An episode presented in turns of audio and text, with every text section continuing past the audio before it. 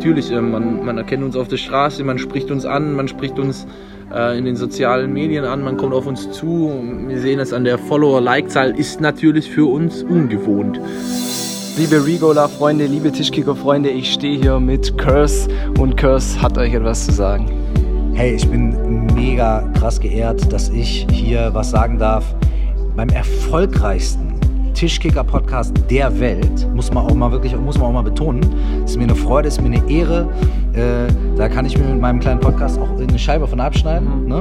äh, weil äh, das ist weit davon entfernt, der erfolgreichste Meditation- und Coaching-Podcast äh, der Welt zu sein. Ich arbeite aber dran. Ich hole mir jetzt ein paar Tipps ab von den Jungs, damit ich in Zukunft weiß, wie ich das aufziehen kann, wie das besser läuft.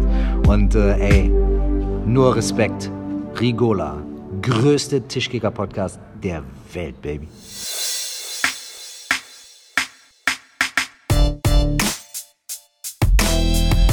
Regola, der Tischkicker-Podcast.